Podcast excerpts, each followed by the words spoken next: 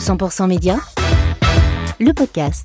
Et un épisode bonus de 100% Media Week à l'occasion de l'événement Demain la presse organisé par euh, l'ACPM. C'était euh, au sein de l'agence Media Brands euh, ce mercredi 6 juillet. La presse Valeur Refuge, c'était le, fil conducteur de cette journée qui réunissait des professionnels des médias, des dirigeants des grands groupes de presse, notamment 20 minutes, Le Monde, Le Figaro, Ouest France, Epsilon, Franc-Tireur, Le Point, Sopress, Le Parisien, L'équipe ou encore de Cosmopolitan. Ils étaient réunis euh, autour des équipes de Media Brands.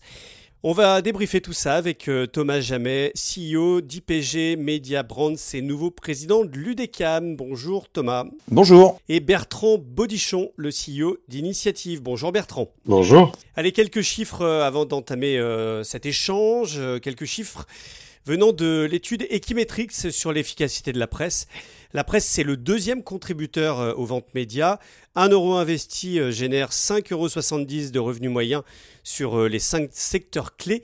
Et sur le search, c'est la dernière étude qu'on a publiée récemment dans 100% Média, 1000 euros investis génèrent 60 recherches sur Google. Voilà donc pour les chiffres. Thomas Jamais, pourquoi déclarer votre flamme à la presse cette valeur refuge. C'est pour ça qu'on a organisé cet événement euh, chez Media Brands. Euh, l'idée, euh, c'est, avec Demain la Presse, de, montrer notre engagement, de montrer le fait qu'on croit dans la presse, ce qui a toujours été le cas chez nous. Euh, euh, d'ailleurs, Bertrand a des, exemples assez incroyables, notamment concernant, concernant certains, certains de nos clients et la manière dont on avance avec, euh, avec des, éditeurs, notamment, notamment 20 minutes. donc on, a, on, est revenu là-dessus. Ça nous a permis de montrer à quel point la presse est au cœur de tous les débats, à la fois les débats démocratiques sur l'importance de, du, fact-checking, par exemple, de son rôle à jouer dans les, dans, dans les fake news. il y a des débats d'actualité également. Donc on a, on a débattu pendant toute cette journée sur des sujets qui vont de euh, l'hybridation, euh, le rachat de Twitter euh, par Elon Musk, comment jouer entre print et digital et comment, comment, comment les, les, les, passerelles se font. et puis évidemment un certain nombre d'invités de, très très prestigieux, puisqu'on a eu la chance d'avoir de très grands noms. Euh, du monde de la presse. Et donc cet événement qui est organisé euh, avec la CPM, nous étions surtout très heureux de pouvoir l'avoir euh, à nouveau, parce qu'on avait été les derniers avant la pandémie à l'accueillir dans les locaux de Mediabrand. Alors c'était des autres locaux à Levallois. Et donc là, on a étraîné, on, euh, si je puis dire, euh, avec, euh, avec donc, les plus grands spécialistes, toutes les, tous les partenaires, les publishers qui étaient là, avec des stands, notamment des conférences. Et donc, cette, si vous voulez, déjà, avec ça, je vous réponds. C'est-à-dire que la presse Valeur Refuge, c'est central. C'est un, même pas un média, c'est le cœur de, la vie démocratique. c'est le cœur du débat public. et pour nous, c'était essentiel de montrer que, voilà, la CPM peut compter sur Mediabrands pour soutenir la presse, les éditeurs et les journalistes. Bertrand Bodichon, euh, pourquoi la presse en tant que valeur refuge est-elle si précieuse en 2022 bah, Thomas l'a un peu dit, mais moi je, résumerai ça en, deux aspects. Il y a effectivement valeur refuge pour les citoyens que nous sommes. Et Dieu sait si à la fin de la journée qu'on a passée hier, on se dit qu'on a une chance inouïe d'avoir cette presse-là en France et de pas être à 1000 km d'ici. Euh, et à quel point euh, on a une profession en face de nous une profession de journaliste qui a compris plus que jamais euh, sa contribution à la démocratie, sa contribution à la liberté d'expression.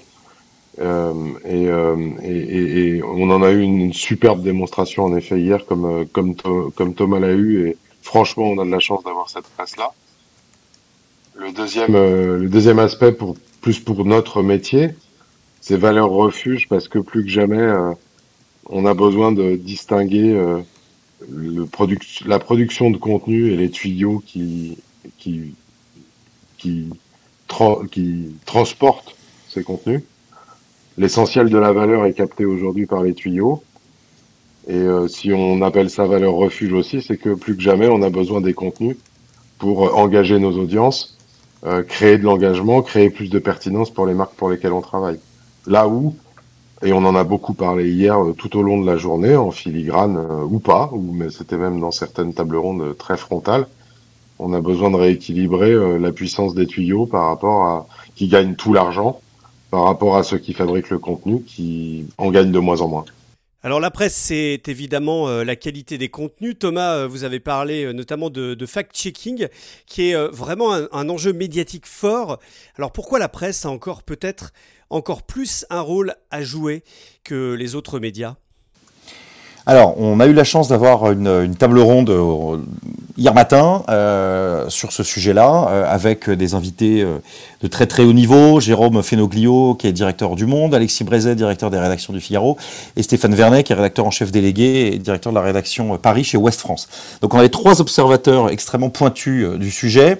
Euh, Stéphane nous a rappelé de manière assez intéressante en quoi finalement le fact-checking euh, est quelque chose qui n'est pas nouveau, puisque dès les, les, premiers jours de la presse, il y avait déjà des équipes qui étaient chargées de vérifier et de faire en fait une sorte de double vérification euh, de ce qui était écrit euh, par les journalistes, non pas pour euh, par crainte de fake news, mais juste par simple déontologie et capacité à recouper les informations. Donc en fait, on se rend compte que cette mécanique, elle est à l'œuvre dès le départ dans le, voilà dans ce qui est dans ce qui est la presse et ce qu'on peut appeler l'ensemble aujourd'hui du, du, print et dans les rédactions. Et euh, on a pu effectivement entendre euh, Alexis, Jérôme et Stéphane euh, comparer leur point de vue sur le, sur le sujet. Donc en gros, on est dans une situation aujourd'hui où les fake news sont démultipliées, sont devenus d'ailleurs même en fait un mot qu'il faut même plus utiliser, il faut même plus dire fake news parce qu'en fait c'est un c'est un terme qui est utilisé par justement les, les, les, partisans de la théorie du complot. donc en fait on, doit parler non pas de fake news mais d'informations falsifiées qui en fait travestissent la réalité. Euh, parce que si vous dites fake news, en fait, c'est Trump qui dit fake news. C'est pas, pas l'autre camp, on va dire. Mais en parlant de camp, justement, est-ce qu'il y en a un? C'était un, un, sujet assez intéressant. Alexis nous disait, euh, est-ce que finalement, euh, quelqu'un a l'autorité, le, pouvoir de dire ce qui est vrai et ce qui est faux? Et ce qu'on peut considérer comme étant une information aujourd'hui discutable peut s'avérer quelques mois après, quelques années après, être finalement ce qui était la véracité. Donc il y a des vérités qui sont, par exemple, Donald Trump a perdu l'élection euh, présidentielle américaine. Ça, c'est une vérité. Euh, et ce qui est assez intéressant, c'est sociologiquement de voir à quel point euh, la presse se fait d'ailleurs donc l'écho hein, de, ces, de, ces évolutions sociologiques, sociétales et, et, démocratiques, de voir à quel point en fait effectivement il y a, y a des gens qui croient, qui veulent croire en cette fausse information, en cette vérité totalement travestie, euh, donc, on ne peut pas empêcher les gens de croire ce qu'ils ont envie de croire. Euh, on ne peut pas non plus euh, déterminer de façon assez catégorique ce qui est vrai et ce qui est faux, parce que sinon on la rentrerait dans, dans une définition un peu totalitaire de ce qui est la vérité. et le rôle de la presse est finalement de montrer ce qui est. C'est un petit peu, alors j'ai pas pu le, dire hier sur scène, mais c'est un petit peu comme le travail d'un sociologue. Un sociologue, comme le faisait Durkheim, c'est de, montrer un fait social, c'est de pas donner son avis. La presse a un rôle de euh, caisse de résonance de la société. Donc il faut qu'elle montre ce qui est, même quand ça fait pas très plaisir, pour autant en ayant cette déontologie de euh, checker en permanence et de pas se faire euh, avoir. Et le vrai problème, c'est que même avec tous les garde-fous possibles et imaginables, hier a été dit, c'est Stéphane Vernet qui disait ça, qu'effectivement, il y a de plus en plus de sources autorisées qui se mettent elles-mêmes à instrumentaliser la vérité, voire à mentir sciemment pour faire passer un message euh, qui les arrange. Donc en fait, le rapport à la vérité est très compliqué quand on, quand on est euh, journaliste et quand on a une, direction de la rédaction. Et de toute bonne foi, euh, vous avez des rédactions qui peuvent se faire euh, en fait enfumer. donc c'est, une matière explosive, l'information. Et, on avait hier trois points de vue assez complémentaires, pas forcément toujours d'accord, mais extrêmement intéressants sur la manière dont sont organisées au sein des rédactions les différentes, euh, les différentes euh, équipes de vérification de l'information et dont la décision in fine est prise de publier ou de pas publier. Bertrand, on va parler des tuyaux. On a beaucoup reproché à la presse de traîner les pieds dans sa transformation digitale. Aujourd'hui, on peut dire que les, les grands groupes sont devenus des modèles d'innovation. Ils vont vers l'audio, la vidéo, le social, la data. En quoi la presse a-t-elle vraiment passé un cap sur sa digitalisation? Complètement, c'était vraiment frappant hier. on avait Chose, qui, était, qui est le directeur délégué des rédactions du Parisien. On avait Séverine Perrault, qui est web éditrice de Cosmo, groupe Marie-Claire. Et Eric Maton, directeur du pôle print du groupe L'équipe. Ce qui était vraiment frappant, c'est que quand il y a encore trois ans, euh, il, il raisonnait euh, et il vous parlait euh, d'une marque papier. Aujourd'hui, c'est devenu des groupes médias 360 qui s'expriment aussi bien en audio qu'en papier qu'en digital sur les réseaux sociaux pour aller chercher euh, la future euh, cible de demain, le et qui euh, désormais s'est totalement réorganisé en cinq ans. Ils sont tous assez unanimes sur le fait que ça a pris cinq ans cette transformation-là, et qui ont complètement réorganisé leur structure de production, le, profil de leur talent pour être capable de produire ces contenus en 360 sur l'ensemble de, des supports qu'ils ont désormais à leur disposition, que ce soit de la vidéo, de l'audio, de l'événement ou des réseaux sociaux.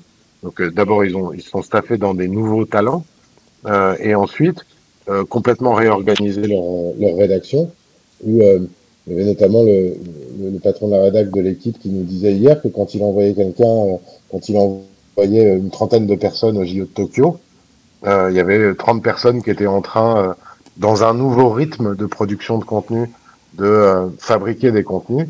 Et au moment où il le fabrique, il ne sait pas si son papier va, va être édité dans le papier, sur le web dans l'heure qui vient, ou euh, va être repris euh, dans les news sur l'équipe télé euh, le soir même.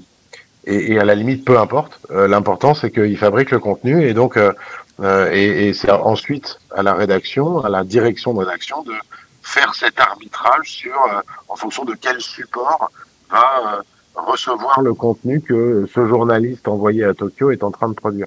Donc c'est absolument passionnant de voir à quel point ils sont réorganisés dans les cuisines.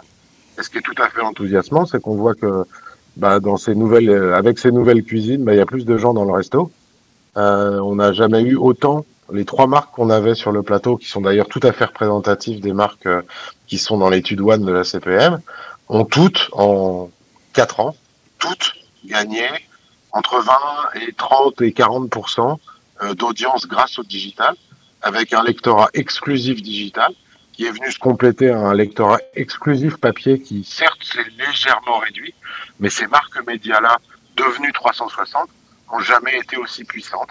Et c'est bien euh, ce qu'on voulait, le message qu'on voulait passer euh, à nos équipes, à nous, agence média, c'est qu'aujourd'hui, il faut plus raisonner dans notre propre réflexion d'hybridation, puisqu'on est tous en train, alors nous, en tout cas chez Mediabrand, mais on sait que c'est le cas aussi dans d'autres agences, de réfléchir à notre propre organisation pour accompagner cette hybridation. Il faut plus raisonner en fonction du support, mais il faut euh, raisonner en fonction des marques médias. Il y a des marques médias qui fabriquent un éditorial. Ce sont ce qu'on appelait avant les, les marques de presse. Et les marques qu'on a vues hier, c'est pas des marques de presse, c'est des marques éditoriales. Et il faut nous qu'on s'organise pour que ce soit les mêmes gens qui achètent le même éditorial, la même qualité de plume éditoriale, quel que soit le support sur lequel il va s'exprimer. Et c'est pour ça qu'on avait organisé cette table ronde pour nous inspirer dans notre propre réorganisation, accompagnant celle que les médias ont vécue au cours des cinq dernières années. Merci beaucoup Thomas Jamet et Bertrand Bodichon pour euh, ce débrief euh, dans ce bonus de 100% Media Week. Un débrief de demain à la presse euh, qui avait lieu chez Media Brands. Bel été à vous que vous allez passer, j'imagine, à lire la presse. Absolument, comme toujours, au soleil. 100% Média, le podcast.